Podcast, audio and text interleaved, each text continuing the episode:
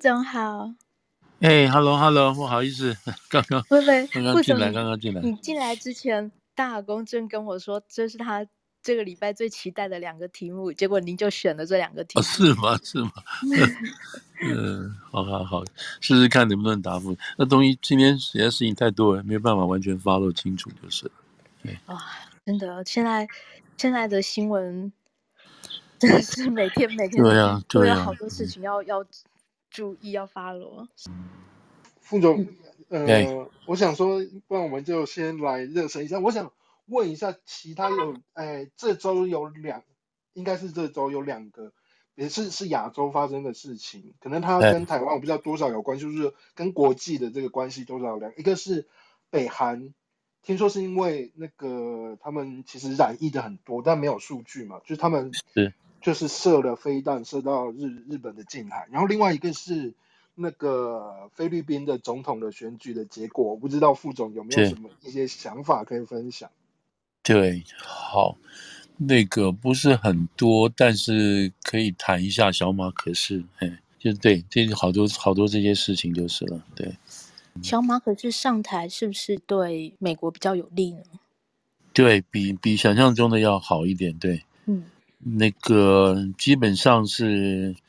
这个另外一个好玩，就是他们家在那个叫什么，在有美国不是那么多房产嘛，这有一大堆，有一大堆牵制作用吧，我猜。对啊，曼哈顿我猜有点牵制作用吧，就是，嗯。但是这一次就是怎么说啊？这一次那个东西也没有找他来嘛，哈，因为他还没有正式上任嘛。但是一般一般来讲是比较稍好了，但是稍好了。怎么讲？他跟美国的关。他不像那个杜华特那么那么反美嘛，哈，那么反美，他可以就是了，就是，但是要看美国怎么去做。这两天的东协峰会，您看下来觉得怎么样？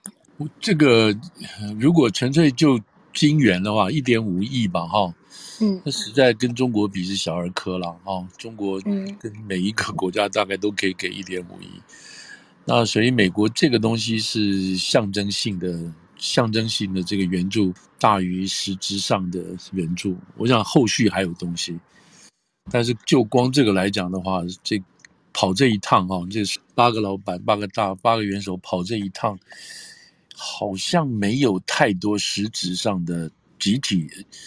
集体性的这个这个收获。也许个别哈，个别可能跟美国有达成不同的这种谈话，但是但是都不足以改变或影响任何东西。但是就整体来讲，这是一个象征性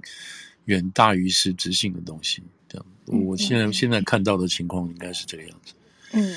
对啊，这个也是美国积积极要主导的这个暖身的，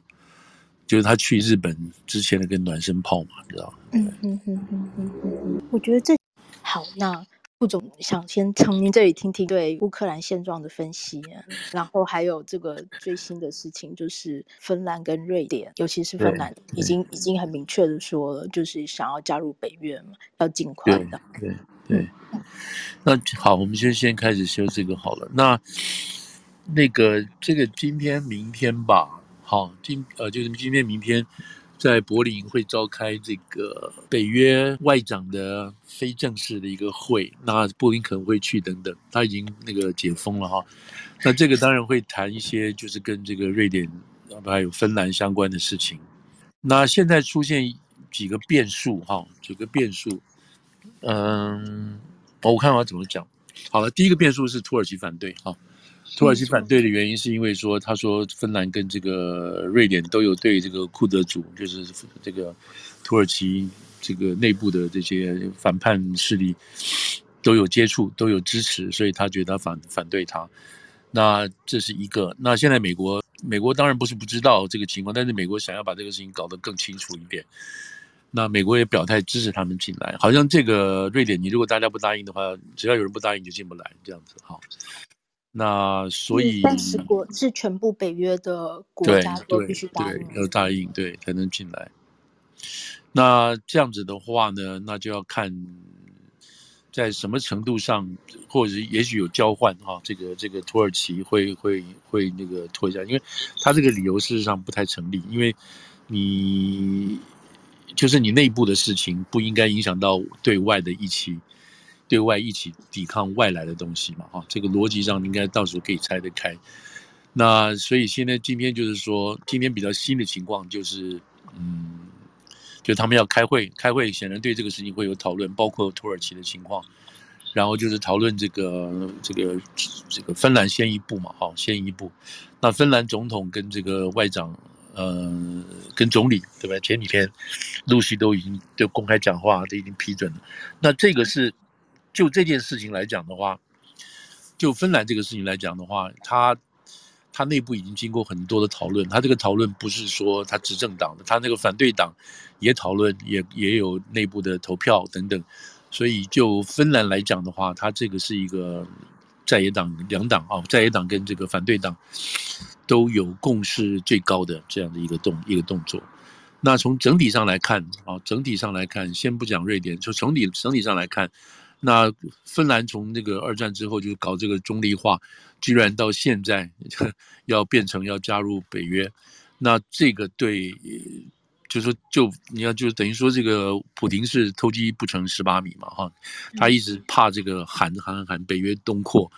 那人家今天在这个乌克兰战事还没有结束之前就就是就着实的赏了一巴掌给他，你要东扩那就给你看东扩是什么样子。就加进来了，那所以这个是一个一个实际的实际的情况。可是呢，就嗯，这个象征意义也是很比较大于实质意义，因为北约跟这个在北约现在成立这么久，那芬兰说是民意党得利，民意党独立，它跟瑞典其实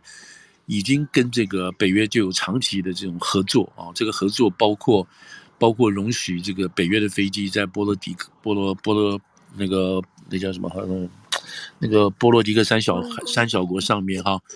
波罗的海上小国那上面那个这个都有领空的这个所谓巡逻啊，巡逻监视俄国的这种飞机啊什么这些东西，所以在从北约在那个地方的这种保护来讲的话，这个瑞典跟这个嗯芬兰都已经有实质上的这个贡献，这样讲好了。那瑞典跟这个日芬兰芬兰他们自己就主力就自己本身这个特别是瑞典，他的军军力也蛮强的。他们在北保护北太平洋啊，北北大西洋这一段这个地方的海底电缆啊，巡逻啊，或者铺设啊，什么这些东西，虽然他们没有加入北约，但是基本上是一个准北约的行动。所以这个这些很多这些军事上合作的事情，那个俄国也不是不知道，都知道。所以就实质上来讲，他这个已经是在加入北约了，只是今天就是正式的一个一个一个一个行动。那这个当然就是一个，就直接就来自于这个芬兰这边的，呃，来自于这个乌克兰这样子的事情。那这个有一个比较比较严重的事情，就是说，因为芬兰跟这个呃苏联这个边境非常长嘛，哈，边境上多少？差差不多一千多一千多公里这样子，非常长。那这个情况说明什么？这个情况就是说，本来。本来你如果芬兰作为一个中立性国家的话，那这个就不跟北约没有关系。可是你现在如果加入北约的话，就表示北约就正式把正式到芬兰，从芬兰这边在那边就包围了这个包围的这个呃我这个这个俄罗斯。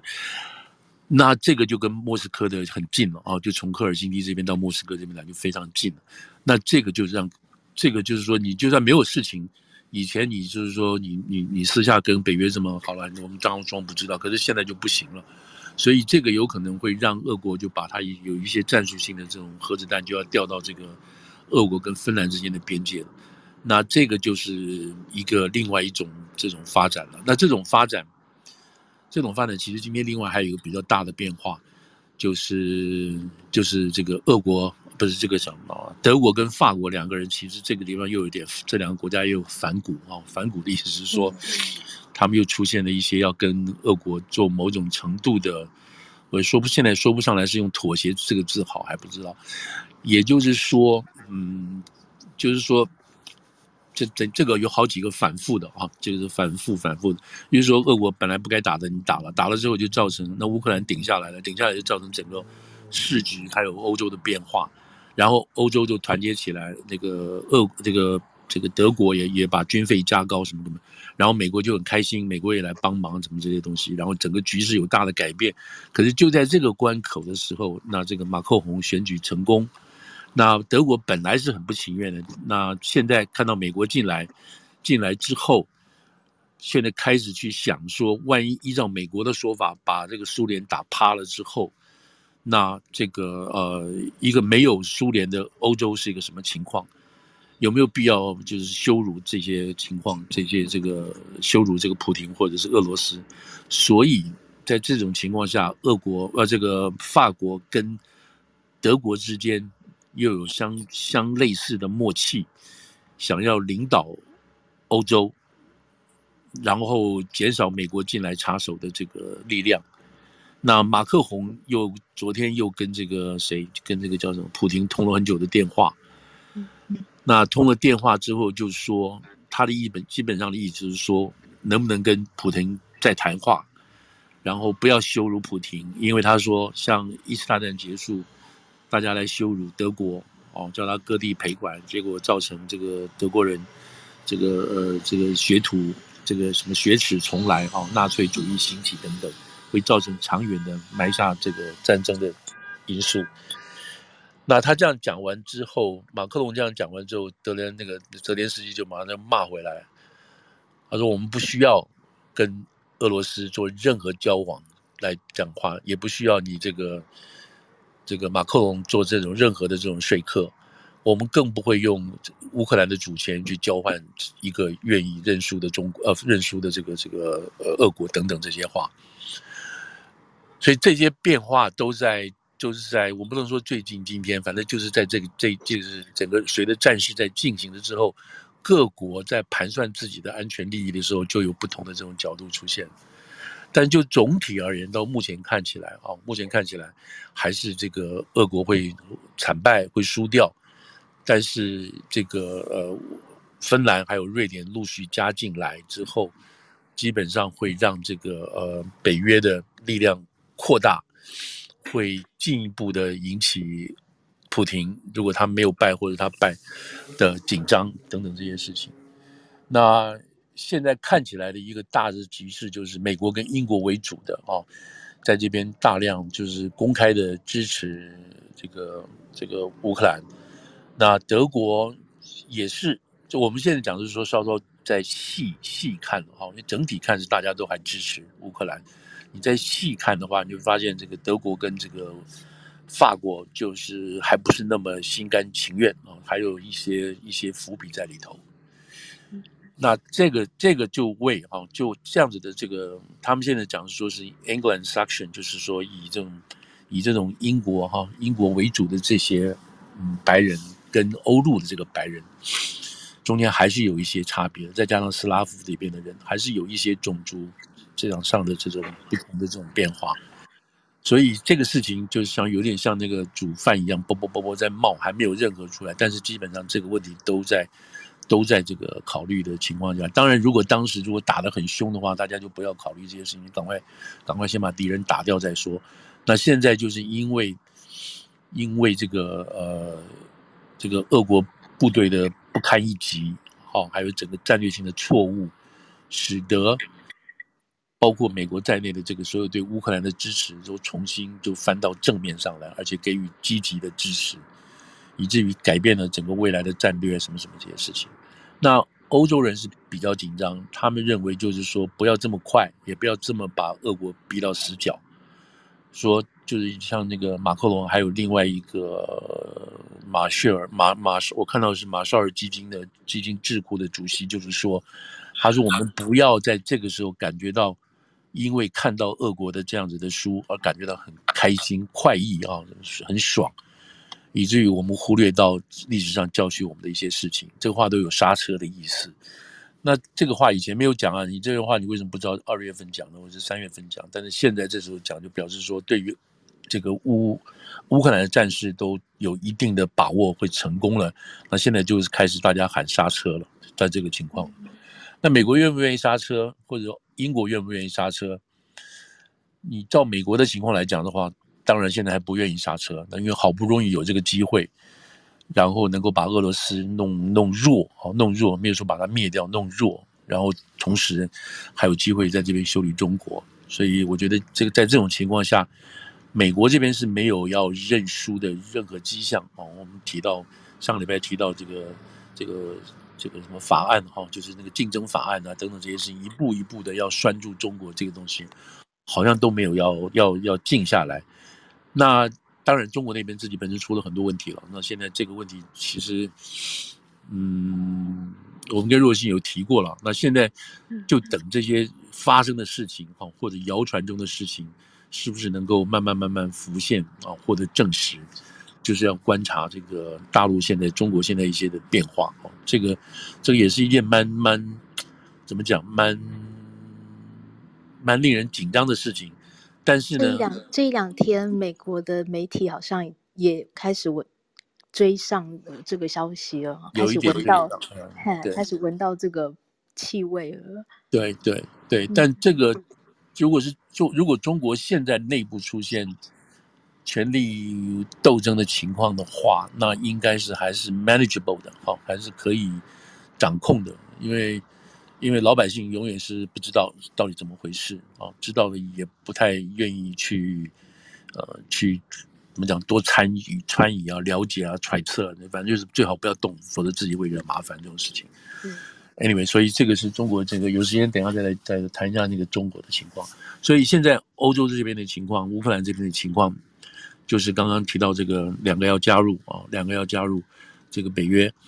那北约是到目前为止，除了我们刚刚讲的土耳其之外，大家就是这个就是 embrace 啊，就是愿意拥抱这个这两个这个芬兰进来。那他们为了不要让俄罗斯太难堪，基本上说辞就是说，我们没有改变任何我们长期以来对俄国的看法。我们只是把这个，只是把这个事情正式明朗化啊，这个不要去刺激刺激这个俄国。那这个当然就是说，回到我们讲这个就是偷鸡不成蚀把米啊，这个乌克兰这样子的做做这样的情况，让这个俄罗斯等于说全部失算。但是另外一个说法就是，大家也在问说，哎，为什么搞了半天乌克兰还是进不去呢？等等，这还是回到原点，就是乌克兰在不管他开战前还是到现在。他基本上在北约这些国家，或者是欧盟这些国家，看起来还是一个贪腐的国家。哦，就是你有政治的制度，但是里头这种贪腐很严重，还有浪费非常严重等等这些。所以在这个情况下，一直没有办法让这个乌克兰进来，即使现在打仗。所以你可以看得出来，这个这个情况多那个。那另外一个情况就是说，如果现在如果现在就把这个，如果跟这个乌克兰啊，跟这个。这个芬兰一样，就就就立刻就让他进去申请进来的话，那就表示北约要正式跟俄国开战，对吧？因为那个乌克兰变成正式的一员了。可是从头开始，他在至少在这个时候，他们就是不愿意去去去去跟俄罗斯正面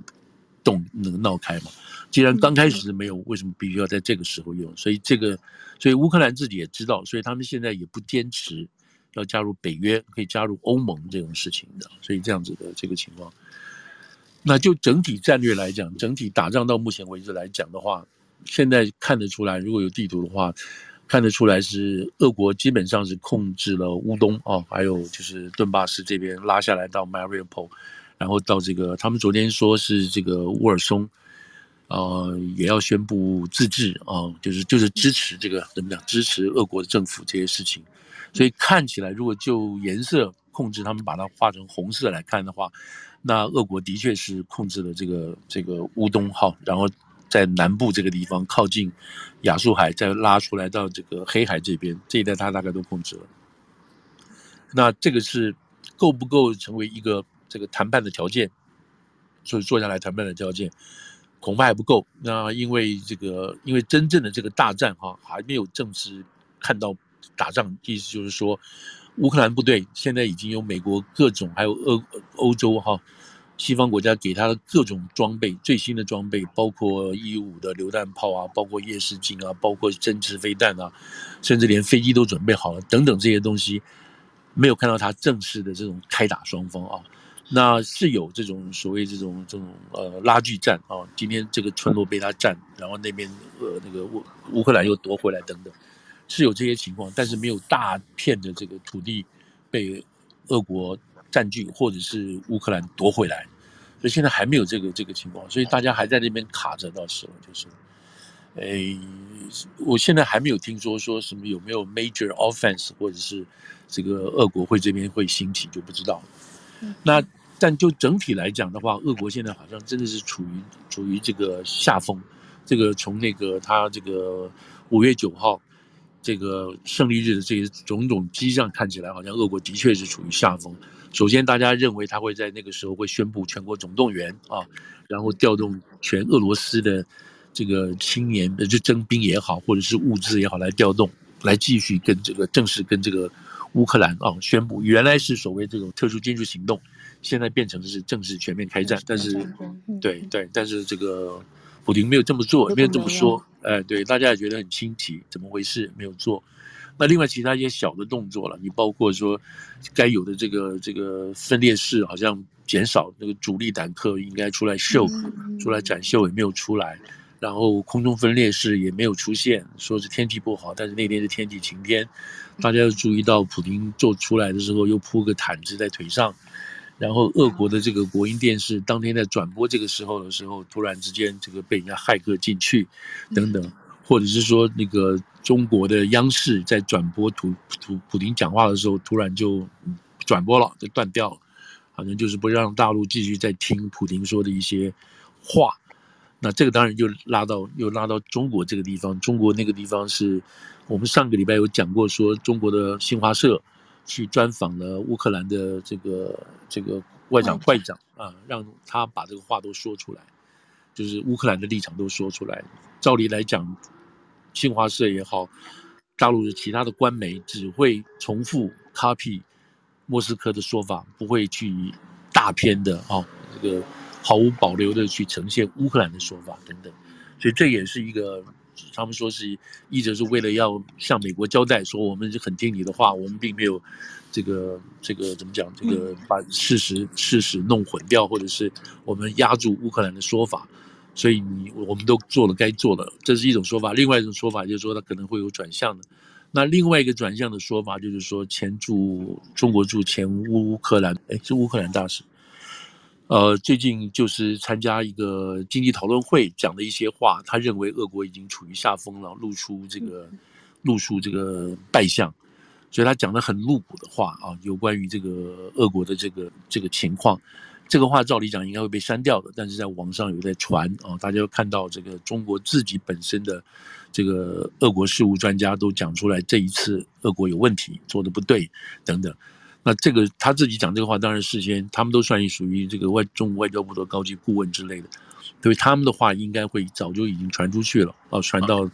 这个主要的负责单位去了，而且这次还让他们在外面流传，没有封掉，这说明有一些有一些事情在变动了，好，等等这个东西，那就是从俄国这个角度来讲，很多事情不是那么有利的啊。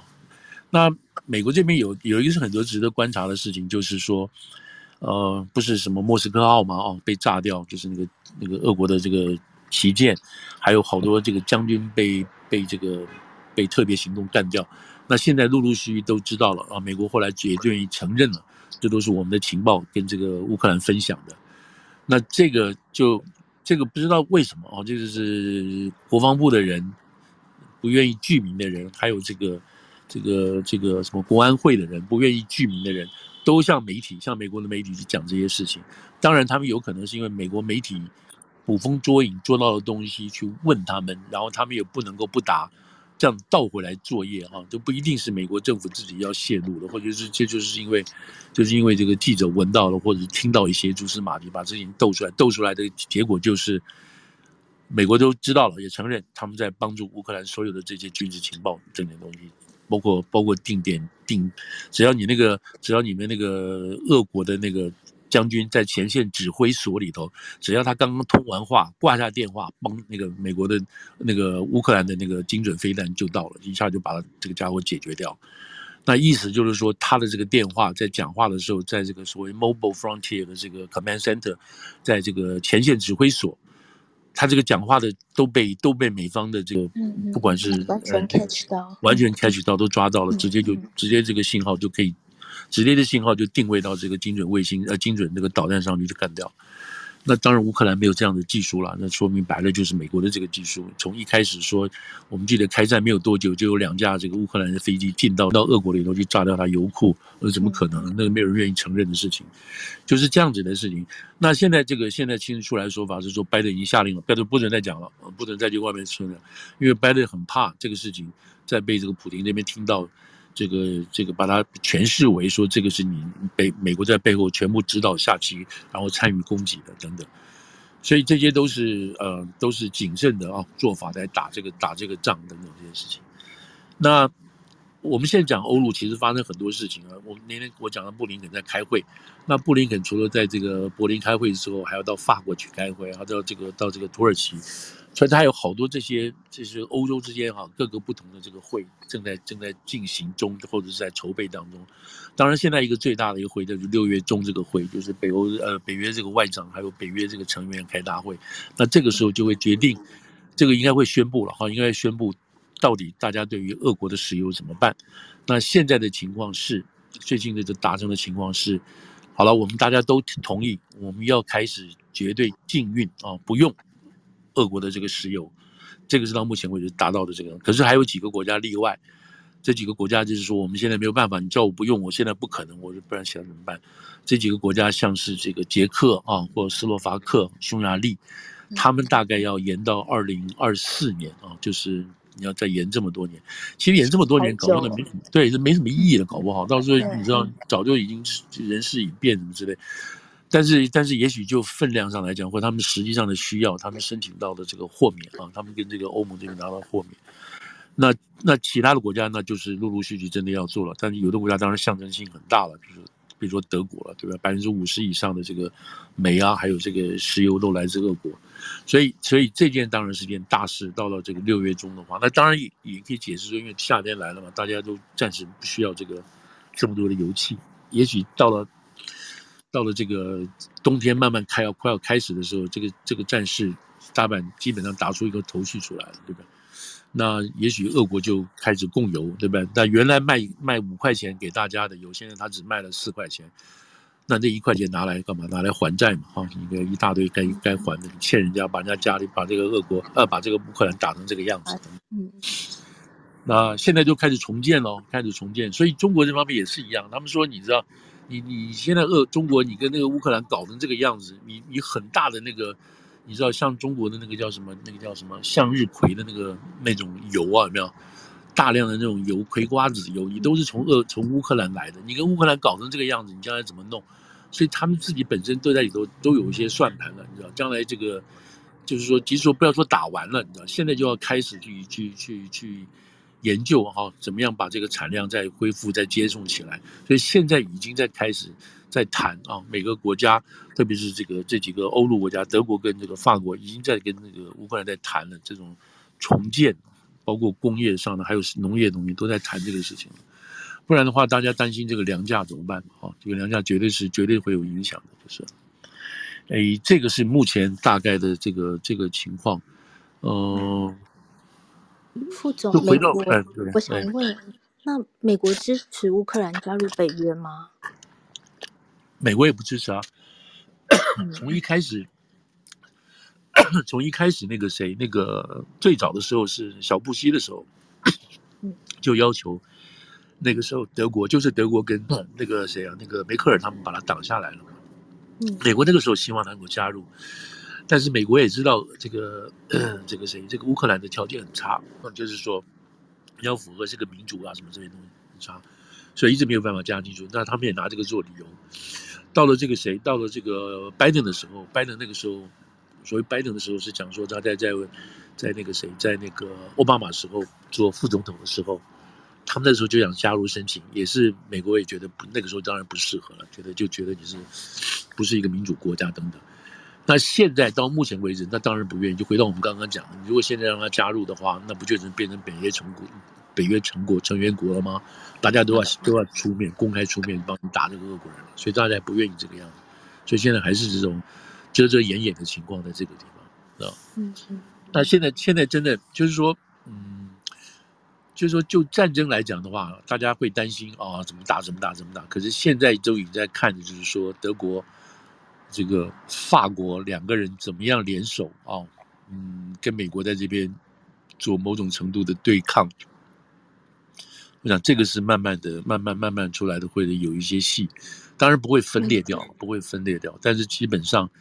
嗯、呃，基本上欧陆国家当然不愿意看到美国的势力在欧陆在这样子、这样子的这个这个支配或什么之类的。但某一个程度上没办法，你战后之后，大家都是靠美国的力量重建起来的嘛，而且是靠美国的军力去抗衡这个抗衡这个这个恶果嘛。所以，所以现在真的是一个新的一个一个局面正在变化。那这个这个，嗯，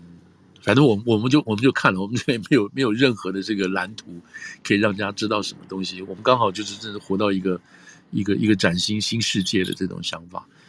当然，如果我们现在是谁是当权的啊，就是我们不是吃瓜群众，可能可能考虑的就更更深入，而且更慎重。更广泛，然后因为你必须要做决定啊。嗯哼，我看中国也是在旁边，嗯，怎么讲敲边鼓，然后就在那边说，嗯，欧洲的事情欧洲自己决定就好，也是就是在那边希望，嗯，欧洲不要跟美国太 much 这样。对对，但是其实这个话，我觉得好像每个国家都会讲。但像今天那个，其实拜登今天是跟了。拜登也有跟那个瑞典吧，瑞典总理吧，还有跟芬兰总理都通过电话了。今天，那我记得看到的说法是说，是拜登事后讲了，这白宫的新闻稿就是说，啊，就是我们美国尊重你每个国家这个根据你自己国家的利益和主权所做出来的要求等等这个话，意思是说，你们这是你们芬兰的事情，你们就芬兰做嘛，这样。其但这个话听起来好像是稀松平常啊，可是，可是。这真的是一个关键的说法。这个话我等一下在下面一个题目，觉得我觉得就可以说起来，就是说，你你们来决定，这是你们的事情，你们来决定。你知道我们我你决定，你决定好了，但是我们美国人觉得这个东西符合我们的利益，那我们就不跟你跟你一起来，我们就一起帮你这样子。那如果不符合我们美国的利益的话，那我们就来看了，我们一直要劝劝你改变呢，还是说我们就不支持你这样情况？那这个东西，我觉得就是，我觉得等一下谈到台湾的话，就可以谈到略微谈到一点就是。好，嗯，所以我想，副总，你觉得乌克兰接下来它的前途还是很很危险、很模糊吗？对啊，很危险啊！因为现在就是说以，以以泽连斯基说法的话，他就是说希望能够做到这个叫什么？做到就是战前之前了，他要做到这个嗯，乌克兰中立化嘛，就是像学芬兰一样。那那现在大那个那个，我今天还看到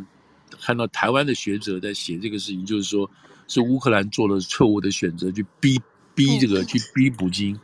啊，逼普京普京动手，你知道？逼普京动手这个事情，嗯，乌克兰去逼普京动手，那我觉得那普京未免也太傻了吧？就是说，就是要要把这个呃怎么讲，要把自己乌克兰要自己推入到深渊里头去，那这个。台湾这个学者写写写的文章，就是要警告台湾不要变成这个乌克兰，就是你不要觉得，不要变成别人的棋子啊、棋子啊什么什么这些事情。那这个其实都是把逻辑都搞搞反掉了嘛，啊，你搞反掉。中国也都这样讲，叫欧洲不要变成美国的棋子。对啊，这就是这就是逻辑逻辑逻辑反调嘛。因为你先回到老百姓的想法嘛，他们当初是为什么会要这些想法，为什么要做这些事情？当然有每个国家的历史啊跟背景，可是基本上是老百姓的一些想法嘛，对不对？大家这个根据历史所所衍生出来，然后再跟现实，再跟现实去配合。那个现实当然是与时俱进的这种这种现实，就是你不会倒退去加入一个落后、落伍、独裁啊等等这些国家嘛，对，即使我们的，即使说这个个过去的历史啊什么什么，大家是一家人什么的，可是你不可能倒回去去做一些这种落后的事情嘛。所以就是意思就是说，个的与时俱进的现实放进去要考虑，再加上你自己固有的文化啊、什么历史什么这些东西合在一起的，这个老百姓会做出这个符合自己利益的聪明决定。嗯，那呃，就是就是他们现在加入啊，就是刚刚回到大陆公原来刚问的话，就是芬兰跟这个瑞典，他们现在加入基本上嗯不会对目前的局势有太大的改变。那俄国当然非常紧张，他也做出相对的这个举动，好像已经切断芬兰的一些电力了嘛，哈，在那么靠近就是国营，国营企业的一些电力，那个那个俄罗斯已经下手切断，然后可能下一步就会部署相关的这种核核战。那这个当然相对会紧张，大家会紧张，但是不可能马上打起来。所以就是说，就是说，比如我们两家现在本来就不太好，不过你你今天那边摆了一个大炮，那也不会马上改变事实，因为你不可能马上用这个大炮，所以那顶多我也摆个大炮出来，那就是变成。就是芬兰的这个军事支出，瑞典的军事支出都要相对增加啊，到他们自己觉得安全的这个地步。